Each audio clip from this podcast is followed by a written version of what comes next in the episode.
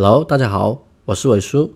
有太多的伙伴不知道如何与客户沟通，所以我给大家分享一集 VIP 的课程：如何与客户沟通。房地产销售要做一个杂学家，天上知道一半，地下知道一半。因为每个人的性格不同，职业不同，生活方式不同，怎么样才能找到跟他们沟通的方式呢？如果每个人是把钥匙，整天背着这么多的钥匙去开他们的心门，我觉得多累呀！有什么好的沟通方法吗？如果碰到一些身份比我高的人，我跟他们聊天。我就会用请教的方式跟他们沟通，请教他是如何白手起家的，当他遇到困难的时候是怎么度过的？你手上这么多员工，你是怎么样管理的？当他说到一两句经典的话时，我就复制下来，跟别的老总聊天时，复制上一个老总的话讲给下一个老总听，他一听觉得你说话有水平，就喜欢跟你聊天。他又说了一两句经典的话，我们要复制下来讲给下一个人听，把他们的话全部整理下来，慢慢变成自己的话术。知识是直接可以复制的。我们带看的时候，不要一味着去推销。哇，这绿化多好啊！哇，这环境多好啊！你这是老黄卖瓜，自卖自夸。要引导式的跟顾客沟通。哇，毛毛先生，你看这个小区盖了五六年了，这绿化还搞得不错，你觉得呢？这个房子的装修、格局、采光还算不错，毛毛先生，你觉得呢？带看的现场，留点时间给卖方，让他自己去看。有的人像影子一样，李先生，你看这是卫生间；李先生，你看这是卧室；李先生，你看。这是厨房，李先生，你看，这是客厅。难道人家不知道卫生间、厨房吗？留点时间给客户，让他自己去看，把客户看住就行了，不让他们留电话。主要是防止跳单。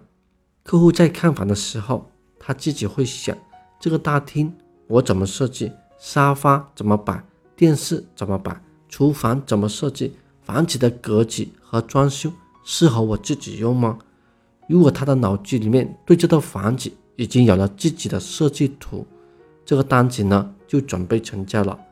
看房不要让他看得太久，看十分钟左右就可以了。看得越清楚呢，就会看出更多的问题，他就会找借口压价格。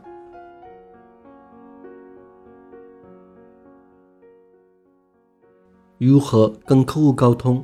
我分三点来讲，第一点拉关系，第二点了解客户的需求，第三如何跟进客户。首先要搞好关系，不管做什么销售都是一样的，不管你卖房子、卖保险还是其他的销售都是一样的，都是以沟通为主，先把人情搞好，把关系搞好，一切都好谈。怎么样拉关系呢？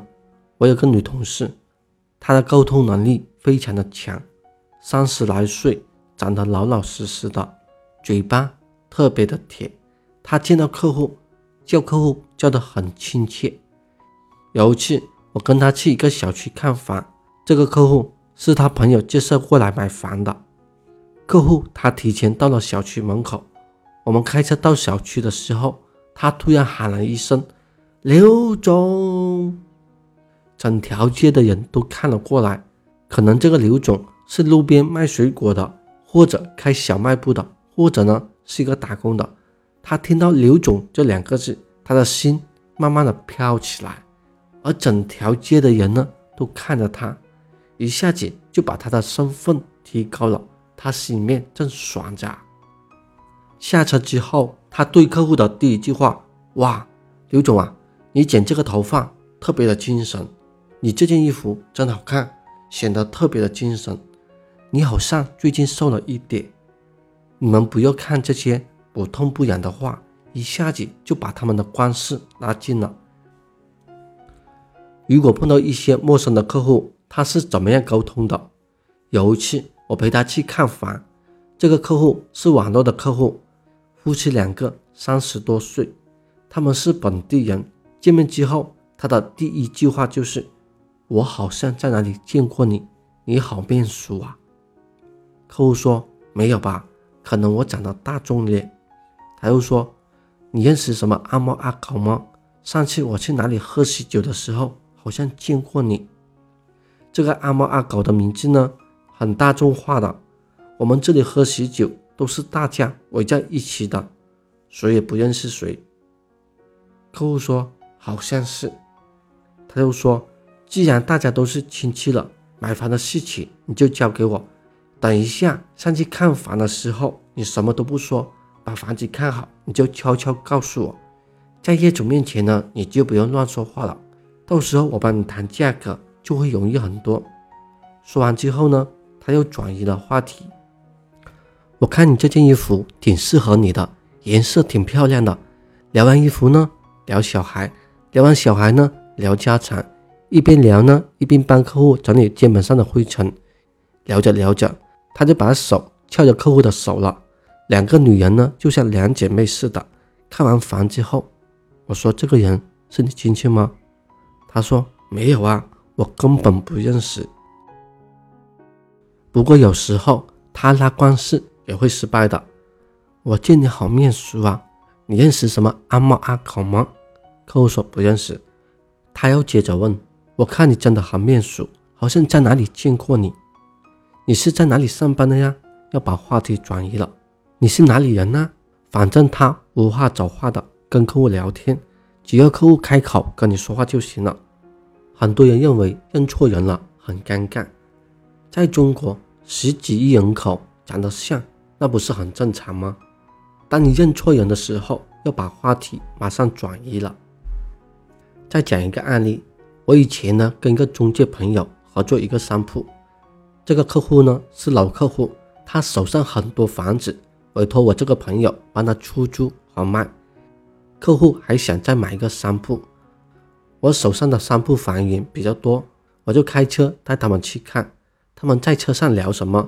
人家说三个女人一条街，他们两个女人两条街，聊他们小时候的事情。